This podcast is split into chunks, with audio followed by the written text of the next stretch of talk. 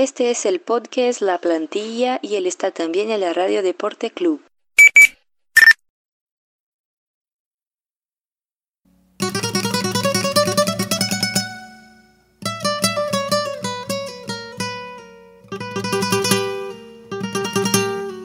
Bem-vindos! Salve, salve, rapaziada! Começando aí mais um podcast La Plantilha. Aqui você sabe que é o seu canal com o Campeonato Espanhol e a La Liga.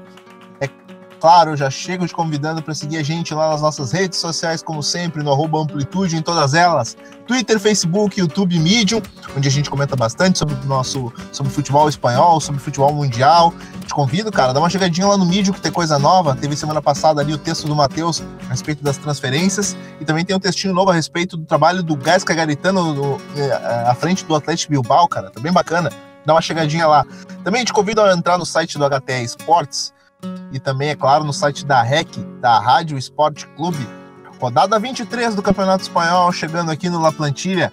E para a gente dissecar ela e saber tudo o que está acontecendo, é claro, eu tô com meu parceiro de amplitude. Diga lá, Smack Neto. Salve, Nato. Salve, ouvintes do La Plantilha. Levei falta semana passada, mas estamos aí de volta para comentar essa rodada do Campeonato Espanhol. Rodada essa dos que eu queria destacar os cartões, cartões vermelhos. Foram seis cartões vermelhos nessa rodada. Eu acho que provavelmente um recorde aí do, do desse campeonato.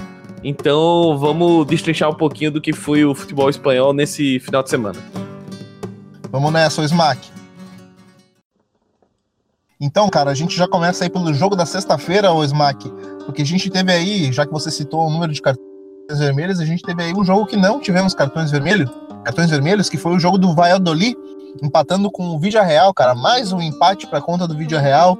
A cada rodada, a cada rodada vai se tornando aí mais decepcionante a caminhada do Vídeo Real nessa temporada 2018-2019, Smack.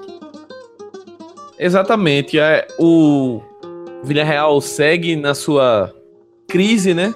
Segue buscando uma identidade, segue buscando é, sair dessa fase ruim que tá vivendo. O jogo não foi dos melhores. A gente sabe que o Valladolid é uma equipe que preza muito pelo seu sistema defensivo, pela marcação forte e sair nos contra-ataques de forma rápida. E o, o grande, a grande notícia para o Villarreal nesse jogo foi não tomar gol. Acho que uma equipe que tem notoriamente uma defesa fra, fraca, frágil, tem, tem se mostrado frágil, frágil né, no, no campeonato. Não ter tomado gols, acho que pode ser considerado um avanço já. E inclusive esse foi o discurso do, da equipe após a partida, né? Na saída de campo, o Asenjo deu uma entrevista e ele mencionou exatamente isso, que é importante sair do jogo sem tomar gols porque a equipe estava tomando muitos gols e, e, que esse seria o primeiro passo para equipe reconquistar a confiança aos poucos e subir de produção e tentar sair dessa zona do perigo, né? A questão é que agora, com esse resultado, o Villarreal está a quatro pontos do, do primeiro clube fora da zona do rebaixamento. O que a gente já pensa, né? Duas rodadas para sair da zona rebaixamento rebaixamento. Já começa a ficar mais difícil. E os jogos vão diminuindo. Então, essa reação precisa vir um pouco mais rápida. Mas, de fato, você começar a, a não tomar gols para uma equipe que está tomando uma quantidade de gols gigantesca, já tomou 31 gols no, no, no campeonato, é, já é um avanço. Acho que, pelo menos isso, o, o time conseguiu melhorar. Quanto, quanto ao Valladolid, foi um, um resultado, não vou dizer ruim, mas quando você enfrenta uma equipe como o Villarreal, que está numa fase de falta de confiança, uma fase ruim, você tem que tentar se aproveitar disso. E não foi o caso, o time ficou no empate em casa e já está perigando, tá? Três pontos do, do Raio, que é o primeiro na zona de rebaixamento.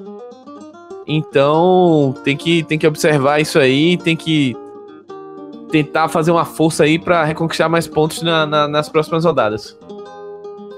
Pois é, mano. Por falar em times que precisam de pontos nas próximas rodadas, já vamos para Madrid, ou Smack? Porque teve vitória do Getafe frente ao Celta de Vigo. O Celta de Vigo aí que teve a volta a volta do, do Iago Aspas, né, cara? Que, que, que significa tudo aí para essa equipe do, do, Celta de Vigo. Mas não foi suficiente, o Smack.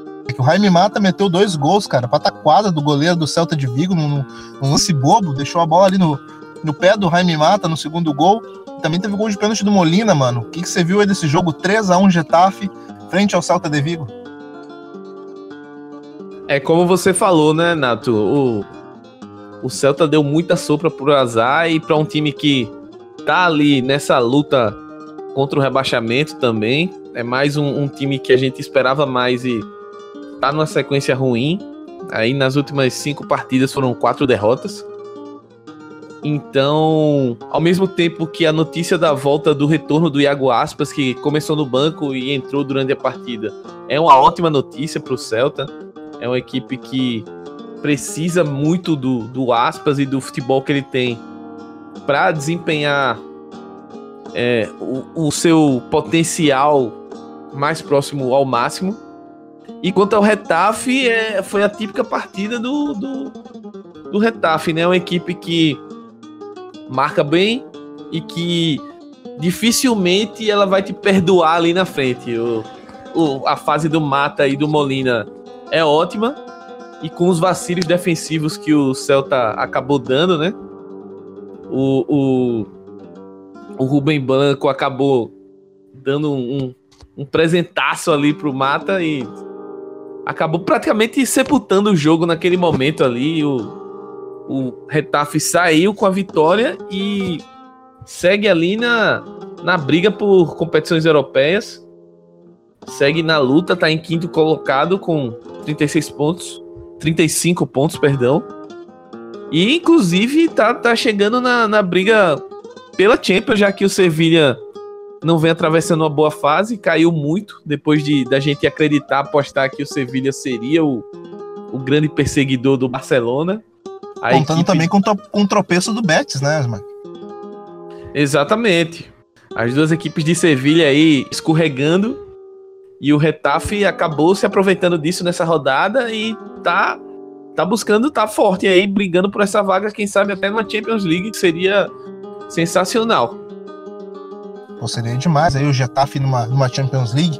Cara, também teve aí a entrada do, do Mathieu Flamini, o francês, milionário. Francês Mathieu Flamini. Ô, Smack, então já vamos aí pro próximo jogo, mano, porque teve clássico no sábado, clássico de Madrid, velho. Teve aí o Atlético, cara, sendo vítima do Real Madrid, com direito a golaço do Casimiro, mano. Real Madrid 3, Atlético de Madrid 1. É, quem ouviu o jogo direto sobre o é o clássico do do meio da semana da Copa do Rei, sabe que o Real Madrid pode ouvir um pouquinho do que foi o Real Madrid contra o Barcelona. E eu acho que o Real Madrid repetiu a fórmula utilizada contra o Barça. Eu acho que a equipe está vivendo um momento de muita confiança, um momento de onde os seus principais jogadores estão no momento técnico melhor. Acho que com exceção do Marcelo, que não vive boa fase, inclusive foi banco no jogo para o Reguilon, que fez uma boa partida, mas caras que a gente vinha notando que estavam muito abaixo na primeira metade ali da temporada, como Modric, como o próprio Kroos, é, o né, Casimiro, né, Benzema, mas assim, subiu muito de produção, né, cara? O, o, o caso do Benzema, eu acho que desde o começo da temporada ele tá numa boa fase. Mas realmente, com a, a subida do time, o futebol dele ainda ficou maior. E muito disso também se passa também, né, Smack? Era exatamente onde eu ia chegar. Muito disso se dá pelo Vinícius Júnior, a entrada dele no time. Eu acho que desde que ele foi alçado à condição de titular, até mesmo no, nos momentos que ele estava entrando na equipe, vindo do banco, ele já estava dando uma cara diferente para o Madrid e o Real cresceu demais com essa com essa fixação dele como titular. Ele de novo fez uma boa partida no sábado é, sofreu um pênalti. Foi fundamental, atormentou a vida do Arias ali na, pela esquerda. Ele e o Benzema estão fazendo uma dupla ali que tá, tá bonito de ver, como eles estão conseguindo se entender rápido. O Benzema claramente pega a bola e já busca o Vinícius na esquerda e parte para a área, pra, que sabe que a chance de receber de volta é grande. Então o Real Madrid tá, tá encontrando reencontrando um jeito de jogar. Eu acho que finalmente a equipe tá conseguindo se adaptar e tá, tá crescendo. Eu não, não sei se vai chegar a, ao nível de disputar o título, mas tá querendo se candidatar a isso. Se a gente pensar que tá a seis pontos do Barcelona, só que um, um dos jogos que, rest, que restam no, na competição é um, o El Clássico no Bernabéu, quem sabe, né? Tudo pode acontecer se o Real Madrid vencer em casa, o que não é um resultado. É, digamos que não é um resultado anormal. É, ficaria três pontos. Barcelona tem tido dificuldades. Boa, né? Exato, Barcelona tem tido dificuldades, como a gente vai falar até mais pra frente no programa.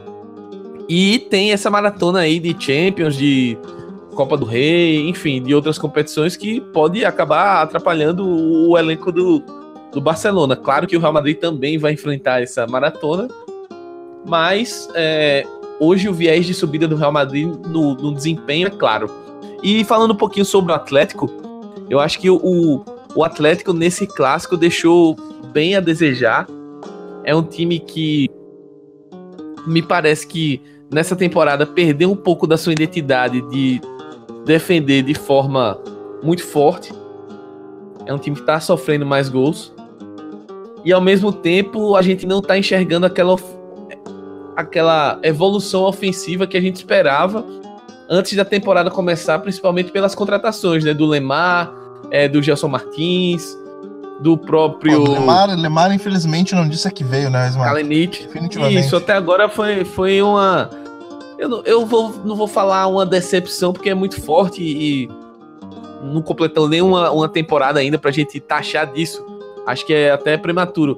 Mas ele tá abaixo do que a gente sabe que ele pode render, do que ele rendia no Mônaco. E assim, outros jogadores como o próprio Griezmann, que apesar do gol e apesar de estar fazendo gols importantes, ele não tá numa fase é, das melhores, é, tecnicamente falando. O próprio Diego Costa passou grande parte da temporada lesionado. E a gente nem lembra mais do Diego Costa em campo, assim. Eu acho que acaba fazendo uma falta, porque o melhor Diego Costa poderia ajudar bastante esse time do Atlético de Madrid. E muitos, inclusive a imprensa espanhola tem questionado muito o Atlético de Madrid. É, o Marca chegou a fazer um, publicar um texto sobre como o Atlético tá perdido na sua, na sua essência, que não sabe, não, não consegue nem defender, nem atacar. Enfim, é um momento de questionamentos para o time do Simeone, para o próprio Simeone, que está há muito tempo no Atlético Madrid, construiu a fase mais vitoriosa da equipe nos últimos, sei lá, 20 anos por aí. E agora está é, sendo cobrado, porque o Atlético de Madrid pode não ter o poderio financeiro de Barcelona e Real Madrid, mas a distância nunca foi tão menor nos últimos anos do que é hoje. Hoje o Real Madrid tem, ou o Atlético de Madrid tem um estádio gigante, é, tem um aporte financeiro interessante do grupo Vanda ali, os chineses. É, tem Cresceu condições como clube, de, né, Smack? Cresceu como clube, se desenvolveu, chegou a duas finais de Champions League, ganhou é, o Campeonato Espanhol recentemente. Enfim, é um clube que tem, tem condições de brigar. E nessa temporada tem sido decepcionante. Pois é, cara. Infelizmente tem sido uma, uma temporada decepcionante aí para o time do Atlético de Madrid ou Smack. Então já saímos de, de Madrid e vamos à Catalunha, cara, porque teve aí a vitória do espanhol frente ao nosso Raio Valecano, cara, 2 a 1 Borja Iglesias acordou pra vida, cara, fez um gol aí, meteu um gol. Depois o, o, o Sérgio também fez um gol aí nos acréscimos. Parece que o nosso Borja Iglesias resolveu acordar, cara, com a contratação aí do, do Ulei, que veio lá da, da, da da Liga Asiática ali para chegar para botar uma pressãozinha no, no Bora Iglesias. Vitória de 2 a 1 um, Smack. Pois é, o espanhol é, precisava dessa vitória contra o Raio. É o Raio que vinha em um bom momento na, na competição, vinha numa sequência boa de invencibilidade. Três partidas sem, sem derrota, né? Sendo duas vitórias e um empate. E aí tinha perdido na rodada passada e foi visitar o espanhol, acabou sendo derrotado novamente. O espanhol que estava um bom tempo sem vencer. Eu me recordo que no último programa que eu participei duas semanas atrás, o, o a contagem do espanhol nos últimos 10 jogos teria, tinha sido 3 pontos dos 30 disputados, muito pouco. E aí parece que o time do Rubi vai aos poucos reencontrando a maneira de jogar, se adaptando. Apesar de ter sido bem. É, como é que eu vou chamar um, um, um ditado assim? Na, na, bacia das almas, né? O, o, a vitória veio virada, né? O Rio saiu na frente e o, o Darder acabou marcando o gol aos 50 minutos do segundo tempo. Ou seja, foi um jogo sofrido, não foi favas contadas. Quanto ao Raio, eu acho que é, é, é um time que, pelas fases dos seus concorrentes ali contra o rebaixamento, eu ainda acredito muito que o Raio tem plenas condições de escapar do rebaixamento. É um time que está muito competitivo, está jogando futebol interessante. Tem o Raul de Tomás ali na frente, que sempre que a, a oportunidade aparece, ele guarda. Então vamos ficar de olho. Quanto e só para finalizar o, o, espanhol, mais do que vencer, eu acho que importante é cortar essa fase negativa e voltar a voltar a ter confiança, a é dias melhores, uma, né, Mark? Dias melhores, visualizar um, um outras, uma outra perspectiva, porque do jeito na curva descendente que tava, tava preocupante até uma possível briga com rebaixamento. E essa vitória eu acho que dá um, um pouquinho de tranquilidade pro Rubi desenvolver mais o trabalho dele. Pois é, cara, o espanhol aí que brigou aí boa parte da primeira metade do, do primeiro turno do Campeonato Espanhol, brigou na parte de cima, a gente até chegou a, a, comentar bastante aqui alguns jogadores que chegavam a destoar em, em decorrência do campeonato que estavam fazendo, um campeonato bem interessante. Pois, Mike, mas nessa briga pelo rebaixamento, a gente não pode esquecer que vem um Ruesca com muita sede para sair desse rebaixamento, cara. Porque o Ruesca foi, foi vencer o Girona fora de casa, cara. O Girona aí que é o único time aí da Série A do Campeonato Espanhol que ainda não venceu em 2019, Smack. Ainda não consegue, não conseguiu somar três pontos ainda a equipe do Girona. E o Ruesca, o Ruesca não quis nem saber. Foi para dentro e conseguiu voltar com três pontos para casa, mano. Pois é, o Ruescão da Massa aí carregado pelo Ezequiel Alevila, que marcou os dois gols da vitória, com um resultado até certo ponto surpreendente. O Girona sabe que é muito forte jogando em casa, tem bons jogadores, mas tu falar que em 2019 isso e aqui veio, uma, uma espiral descendente, como a gente estava citando o exemplo do espanhol na, no jogo passado. O, é, é o caso do Girona. É um time que tá tendo dificuldade, principalmente no ataque.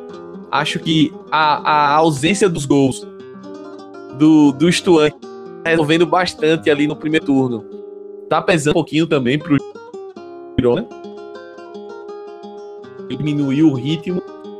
E para uma equipe que tem como um forte a sua defesa e lá na frente o Stuane tá resolvendo dos gols dele. Quanto ao Ruesca, a gente analisa a tabela, porque assim, o, o futebol que a gente sempre deixou claro aqui no podcast que o Ruesca às vezes levava muito azar, principalmente no momento de finalizar. Estava criando, tinha vários jogos que o Ruesca criava, perdia gols incríveis, tinha uma, uma, uma boa produção ofensiva, mas na hora de matar não conseguia não conseguia fechar o caixão, digamos assim, né? botar a bola dentro da casinha. E nas últimas rodadas a equipe tem evoluído nesse quesito. É, embalou três jogos sem perder. E agora já tá, por exemplo, a dois pontos do Villarreal. Tá a seis pontos do, do Girona, que é o primeiro fora da zona. Voltou a sonhar. Ainda tá muito difícil, com certeza, tá muito difícil. Mas é, o Ruscão tá, tá aí, né? Tá brigando, tá lutando. E no mais eu também queria destacar por fim a atuação do Santa Maria, o goleiro do Ruesca, que foi muito bem. Praticou sete defesas. Defesa, é, não. Foi, foi o, o, homem do jogo, eu diria.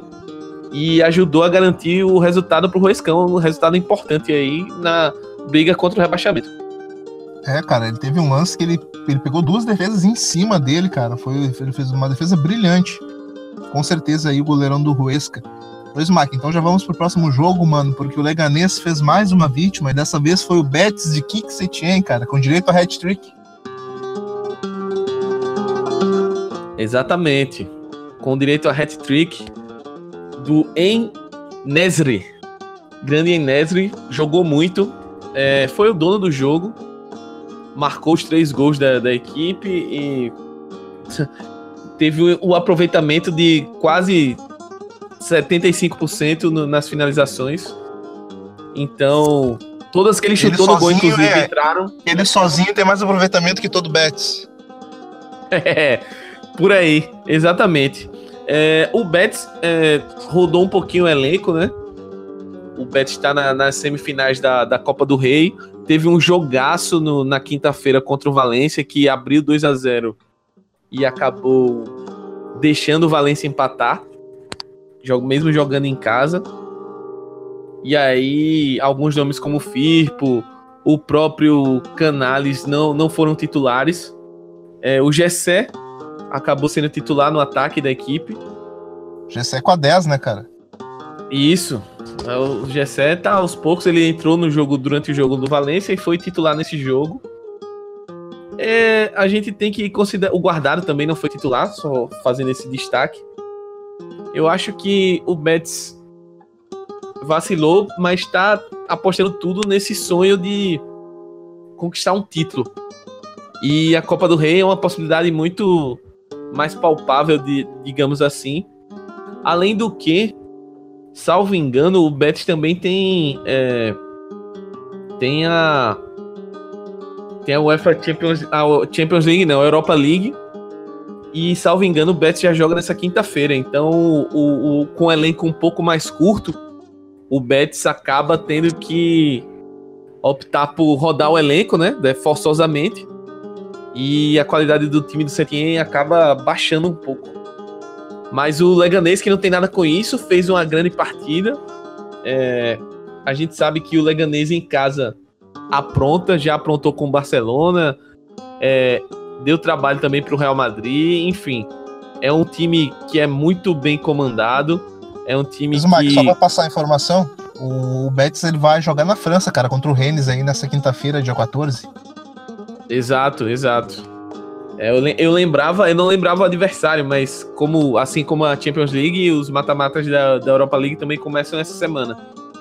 Então, é, precisa rodar o elenco, né? Você jogou na quinta no, à noite na Espanha e aí já joga no domingo, você para viajar para França na outra para jogar na outra quinta é complicado, você tem que revezar mesmo. Mas o Leganês que não tem nada com isso foi lá e papou uma vitória importantíssima aí na briga também contra o baixamento. Perfeito, mano. Pois, Mac, então vamos embora para Valência, cara, porque a gente teve mais um jogo aí e o nosso empatência ele não nos decepciona, né? Impressionante. É, o Valência, como eu acabei de dizer, que vinha de um empate contra o Betis na Copa do Rei, mais uma vez empatou. Foi outro time que é, rodou um pouco o elenco, né? Em comparação com o jogo da última quinta-feira da Copa do Rei. É, o Rodrigo não foi titular. O, o próprio goleiro que eles trocam, né? O Neto foi titular no, no jogo. O Pitini foi titular nessa partida do contra a Real Sociedad. O Condogba, que havia entrado durante o jogo, foi titular nessa, nessa partida, enfim. No lugar do Coquelin, que não, não começou o jogo. Foi um elenco mexido ali pelo Marcelino. E a Real Sociedade é um time que vem crescendo nas últimas rodadas, vinha de uma vitória no clássico contra o Atlético e vem defendendo. Agora alcançou uma marca de cinco jogos sem perder. Tá ali na nona colo colocação, empatado com o Valência, inclusive, 31 pontos. E fez um baita jogo. Destacar, né? Queria destacar também, exato, eu queria destacar é, as atuações de caras como o William José. Acho que ele sendo importante nessa retomada aí do, da Real Sociedade. Theo Hernandes fez uma partidaça na lateral esquerda. Um dos destaques da rodada, inclusive. E achei um bom resultado. Também. Yanuzá também, Oi? ele vem, o, o Yanuzá, Yanuzá ele vem ele vem, ele vem de um de, de belos jogos ele ultimamente, vem, cara, ele vem sendo muito decisivo. Ele vem no, ele vem, vem, vem, como tu falaste, vem sendo muito decisivo. E a gente até mencionou no, nos programas passados que muito do, da ofensividade do, da Real Sociedade tá passando pelos pés dele. Os números da equipe, os números ofensivos da equipe têm crescido bastante é, antes ou depois da entrada dele, no caso. Sem ele é uma coisa e com ele os números aumentam consideravelmente. Então é uma equipe para a gente ficar de olho aí no, no, no, na sequência do campeonato que pode riscar, porque não, a vaquinha em competição europeia.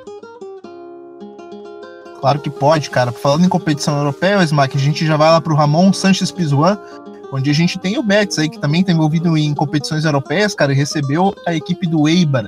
E como é complicado jogar com o Eibar, cara, tá se tornando carne de pescoço jogar contra o Eibar, cara. É que o Eibar fez 2 a 0 mas, mas a equipe do Sevilha, ela conseguiu empatar, cara, teve até expulsão aí do Banega, o Smack. O que você viu desse jogo 2 a 2 entre Sevilha e Eibar? Pois é, o Eibar fazia uma partidaça quase que perfeita até os 42 do segundo tempo. Se defendendo muito bem, não sofrendo com a pressão do Sevilha. É, foi um time que conseguiu controlar muito bem as ações. É, apesar de, de, não ter tido tanto, tanta posse de bola, que é o, até um, um pouco da característica do Eibar. Quando joga em casa, a gente sempre brinca aqui que o Eibar, dentro de casa, é um leão e fora não é tão assustador assim, só que dessa vez parecia o Eibar que quando joga em casa. Foi um time que foi eficiente, é, marcou um gol logo no início da partida ali, com o Orelhana aos 22 do, do primeiro tempo, e soube suportar muito bem a pressão do Sevilha, é, con conseguiu controlar o jogo, ampliou um gol, uma bola de escanteio com o Charles Dias, e é parecia é tudo encaminhado. Não, jogador ótimo jogador. Charles Dias, o, o brasileiro com, com, nacionalidade portuguesa também, Charles Dias, tá fazendo Isso. um baita campeonato. O próprio Orelhana, que não só marcou o gol, mas também fez uma, uma boa atuação. O, também. A gente pode destacar o Cucurella também, que é um cara que tá fazendo um campeonato muito bom pelo EIBA, que é cria do, da base do Barcelona. Barcelona. Mas é, aí vem uma das seis expulsões da rodada, né? O, o Banega numa falta ali, reclamou com o juiz e foi entrada mais dura, ele acabou sendo expulso. Só que aí, no, numa jogadaça do, do Sarabia, um vacilo da zaga, o, o Ben Eder recebeu dentro da área, descontou. E aí a torcida no, no, no estádio do empurrou o Sevilha e, e, aquela pressão absurda. É, o típico gol na bafa, né? É, não. É, mesmo com a menos, e aí tá 2 a 0 a torcida tá murcha. 2 a 1 aquela inflamação, vamos buscar, vamos buscar. O Eba se retraiu demais, não conseguiu prender a bola no ataque e acabou pagando o preço. O Sarabia, que é um cara que tá fazendo um campeonato absurdo, muito bom. Cara que com certeza é, vai brigar aí se provavelmente vai estar na seleção do, do campeonato no final da temporada. E o Promise, que deu assistência para ele, ele marcou o gol do empate ali aos 47 do segundo tempo. E o Sevilha ainda ficou em cima, quase que se tivesse ali mais uns 5 minutinhos, talvez tivesse até conseguido uma virada. Então acabou sendo um resultado que o Eibar teve um bom jogo, teve chances de, claras de sair um, um, um resultado épico, mas o Sevilha conseguiu empatar e diminuir um pouquinho do, do seu prejuízo, né? O Sevilha, como a gente falou no, no início do programa, quando a gente mencionou o Real Madrid, o Sevilha estava numa sequência muito boa, brigando com o Barcelona ali pela liderança e entrou numa, numa boa, muitos empates e acabou ah, brigando até perder a vaga da Champions. Pois é, mano, o Sevilha que estava aí no início do campeonato também brigando pela parte de cima, acabou dando uma tendo uma queda natural, né, cara? Enfim, tem vindo em muitas competições europeias e, e enfim, uma queda natural. Ô, Smack, já vamos então para o próximo jogo, cara. Vamos lá para o País Basco, lá para o Samamés, porque que o líder Barcelona ficou no empate, cara, com o Atlético de Bilbao, 0 a 0 Smack Neto, um baita jogo. E um baita jogo coroado aí com, com o anúncio do jogador do, do mês, aí o último jogador do mês, Nike Williams, cara. Um jogador que é patrocinado por você aqui no, aqui no La Plantilha com muito orgulho, menino Inhaque. É, fez mais uma boa partida. Se não fosse os milagres de Ter Stegen, talvez a gente hoje estivesse comentando a vitória do Bilbao. Bola impossível que duas, pegou, né?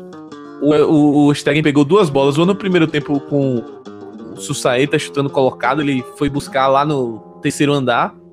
E a outra queima-roupa a, que, a queima-roupa, a reação dele, o reflexo do Stegen no, no chute do Inhaque foi absurda. E o Bilbao acabou saindo com empate ali. O Demarcos foi expulso, queria registrar isso também. Fala Pô, mãozinha marota, hein? Foi um, um absurdo que fizeram, porque um lance de expulsão poderia ter sido revisado pelo VAR. E a bola, ele tava de costa, a bola bateu quase no ombro dele e o juizão deu o cartão e não foi visto. Eu achei que poderia ter sido revisto isso aí. No mais, é, o Bilbao fez uma partida para mim taticamente perfeita. Quase que não sofreu na parte defensiva. O Barcelona foi dar o primeiro chute, a primeira finalização no gol é, aos 38 do primeiro tempo. Ou seja, é, o, o Bilbao foi muito bem. O Yeray Álvares jogou muito na zaga. E por outro lado, no segundo tempo, o, o, o Barcelona cresceu um pouco o volume, mas ainda assim o, o achei que o Bilbao foi muito mais time no jogo e poderia ter levado a vitória.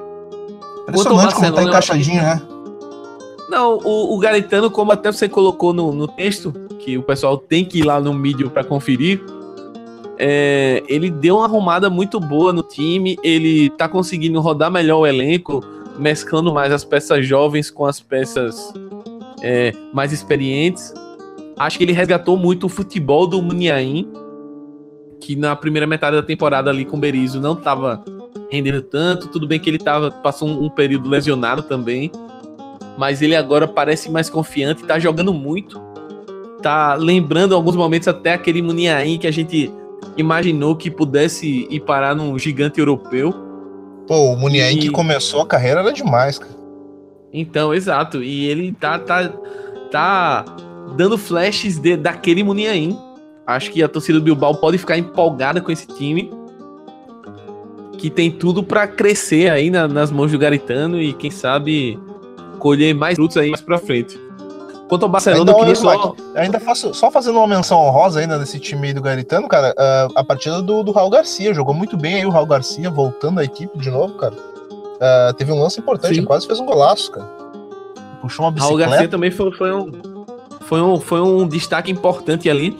E, e ele tem sido uma peça muito importante no meio de campo, porque o Garitano, uma das primeiras coisas que ele fez foi dar uma reforçada no meio de campo. Meio do campo do Bilbao com o Berizzo tava, tinha muito espaço. Era um time que, entre aspas, aqui no Nordeste a gente brinca que trocava muita tapa, era tipo, vamos pro ataque, mas deixava muito desguarnecido. E muito jogo que o, o que ele entrou foi para isso, foi para reforçar o meio de campo e ele foi muito bem nesse, nessa função contra o Barcelona. Quanto ao Barça, eu queria destacar é, algo que a gente já tinha falado no, no podcast anterior sobre o clássico, o Messi é, não tá, não tava, claramente ele não tava 100%. Acho que ele ainda tava se ressentindo um pouco daquela lesão que fez ele não ser titular contra o Real Madrid. E ficou claro mais uma vez o quanto o Barcelona tá é, dependente assim do, da construção de jogo do Messi. Não é genial, bestial, é o time tem dificuldades para criar. É, o Barcelona sentiu a falta do Arthur, eu achei. É, o Vidal, até que o Vidal entrou bem, mas não foi a mesma coisa. E depois que o Vidal saiu do jogo também, eu achei que perdeu a força ali no meio campo. E aí o Bilbao deitou e rolou. O é, é, um bom jogador, é um bom é um bom prospecto, digamos assim, uma boa revelação do, do Barcelona, mas calma com o Andor, pessoal, que o Vidal. Acho que o Vidal tem a função dele importante ali, uma função de dar uma pujança física maior no meio do campo do Barça. E para mim, a saída dele no, no jogo fez o Barça perder de vez o meio de campo e poderia ter pago, pago caro com a derrota. Eu acho que o Barcelona meio que tem que comemorar esse ponto conquistado lá em, em Bilbao. Importante, cara. Mas, Mike, vamos embora então para o último jogo da rodada. Jogo aí que rolou nessa segunda-feira, dia de gravação do La Plantilha. Tivemos aí a vitória do Alavés, cara, 2 a 1 frente ao nosso Levante, Mike. Será que o nosso Levante vai cair, mano? É, o Levante é, deu uma deu uma uma queda de produção assim, mas eu não acredito que o Levante vá cair. Eu acho que é um time para ficar ali nessa metade baixa da, da tabela, mas eu acho que tem pelo menos aí uns cinco ou seis times que é a posição do Levante hoje, que é o 14. Eu acho que cinco ou seis times aí jogando menos que o Levante tá bem embolado. A distância do Levante pro, por exemplo, pro Eibar, que é o décimo colocado, é de três pontos. Então, tá tudo muito embolado ainda embaixo. Eu acredito que o, o Levante tem condições de, de se recuperar, até porque seria um pecado o time de Dom José Morales cair para segunda divisão. Quanto ao Alavés, é impressionante é, a resiliência desse time. É um time que na janela de transferências aí perdeu o seu principal jogador. E mesmo com a saída do Ibai, é, o time deu uma claudicada, mas continua ali na briga, tá ali na sexta colocação, tá a dois pontos do Sevilha, assim como o Retafe. Ou seja, ainda sonha aí com a Champions League. Tá, tá lutando. E como foi importante a volta do Johnny, né, cara? O Johnny é um jogador bem interessante, um jogador jovem que faz toda a diferença pro, pro Alavés. Ele estava lesionado, voltou e é um cara que deu assistência e marcou o gol da vitória. 2 a 0 pro Alavés. É... O Inui também é um cara que tá, tá muito bem no. Chegou agora do vindo do Betis. E Acho que acredito que vai se encaixar bem aí como um substituto do Ibai pro Alavés, do Abelardo. E queria também destacar a atuação do Laguardia na zaga.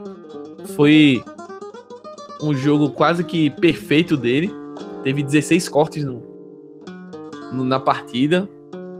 Um, um sistema defensivo do Alavés tem sido o destaque nessa campanha, que eu diria até histórica do time. Um time que entrou na, na competição para se manter no, no, na La Liga, para ver o que ia acontecer. Talvez, sendo muito otimista, o torcedor do Alavés esperava ficar ali no meio da tabela, sem tomar muito susto.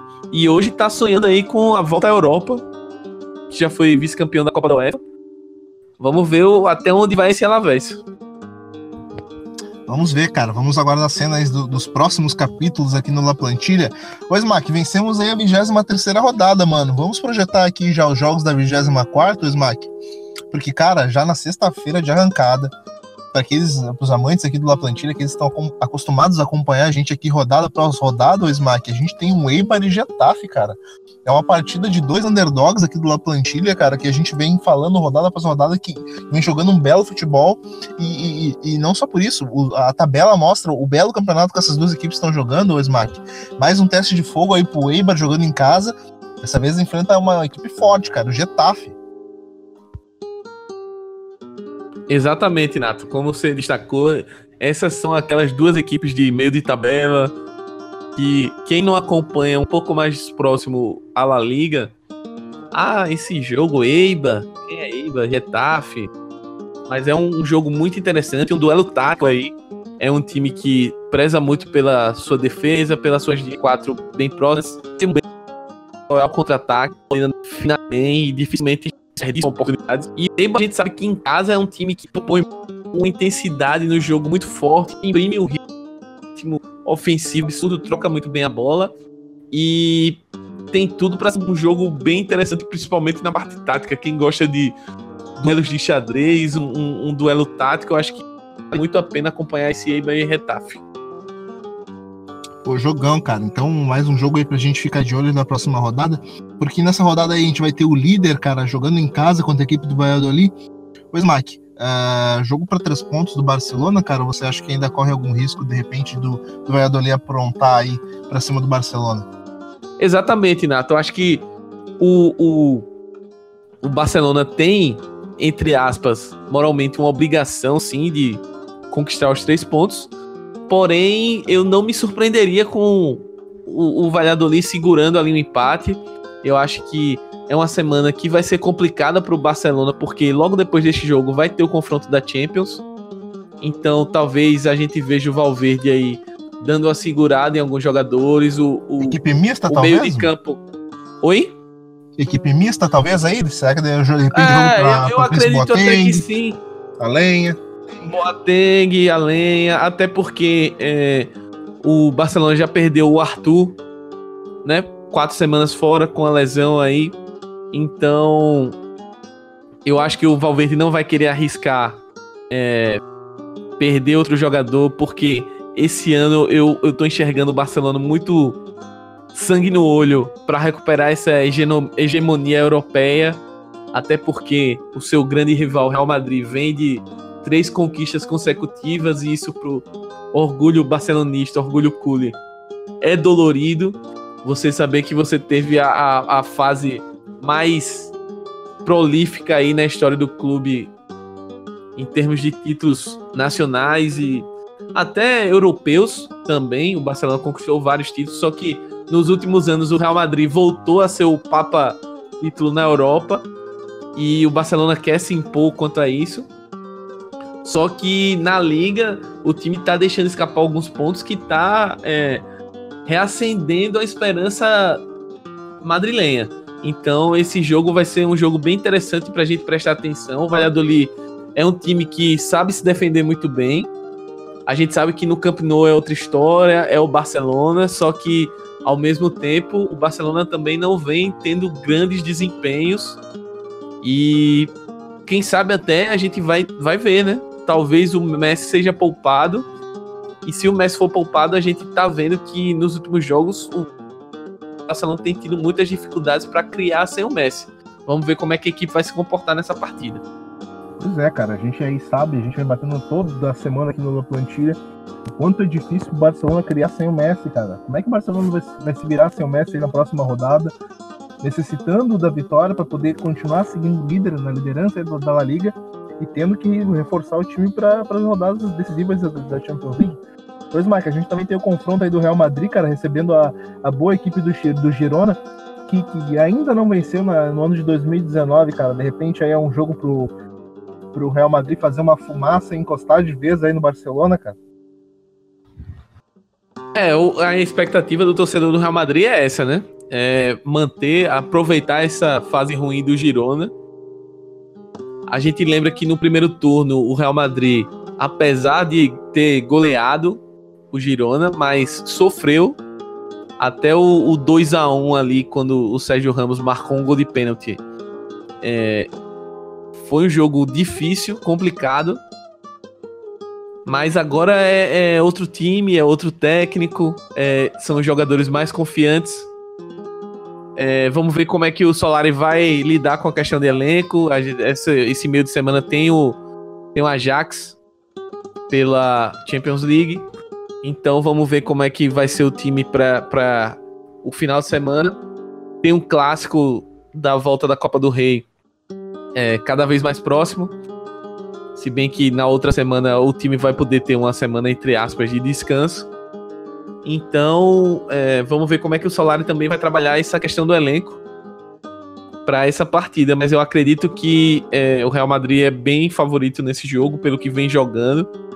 Uma, uma situação que preocupa, que eu esqueci de mencionar é, no, no, durante a análise do Real Madrid antes, é que o Benzema sentiu uma, uma lesão muscular, não treinou hoje. E é dúvida para o jogo contra a Ajax, a gente não sabe como é que vai se desenvolver isso, se ele vai ficar de fora, se é se pode ser algo grave, ele é um cara que tá fazendo a diferença aí no, no time.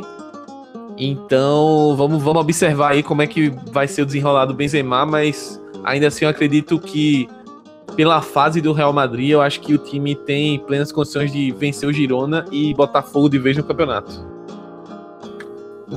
Pois é, cara, então aguardemos cenas dos próximos capítulos. A gente tem grandes jogos pela, aí, pela, pela 24 rodada, mas como a gente já colocou aqui também, há muitos jogos uh, de meio de tabela por competições europeias. Então, pode ser que muitos, muitos jogos, muitos, muitos elencos sejam rodados ainda sejam rodados na rodada de, de fim de semana do Campeonato Espanhol. Mas isso é um papo para a 24 rodada do campeonato. Então, o nosso podcast La Plantilha já vai ficando por aqui. Ô Smack Neto, meu parceiro, mais uma plantilha para conta, cara. Fala aí quem quiser te seguir nas redes sociais e saber o que você escreve sobre futebol, cara. Faz o quê? Então, é, queria agradecer, né? Mais um La Plantilha na conta, como tu falou, e mais um, um programa bem legal, né? No mais, quem quiser me seguir nas redes sociais, pode me procurar aí no arroba Smacknet no Instagram, no Twitter, no Facebook também. E vamos seguir acompanhando tanto o La Plantilha como os outros podcasts da casa, tem muita coisa boa. Eu queria aproveitar o espaço aqui do, do La Plantilha para pedir a galera que está nos escutando para descer um pouquinho aí no feed e diante de tudo que aconteceu no Brasil nos últimos dias, muita discussão sobre as condições da base no país por conta do, da tragédia que aconteceu aos meninos lá do Flamengo. É, a gente teve um programa no final do ano passado, um dos toques muito legal sobre o tema dos direitos das crianças do futebol, que a gente abordou tanto, cara. É, dói até um pouco falar disso, porque a gente abordou tanta coisa que hoje está sendo discutida e que talvez se outras pessoas discutissem mais o que foi discutido lá com o Breila, que é um cara que está fazendo um, um, trabalho muito legal, faz um trabalho muito legal no El País, na ESPN, principalmente no El País, que é onde ele publica as matérias mais sobre esse tema.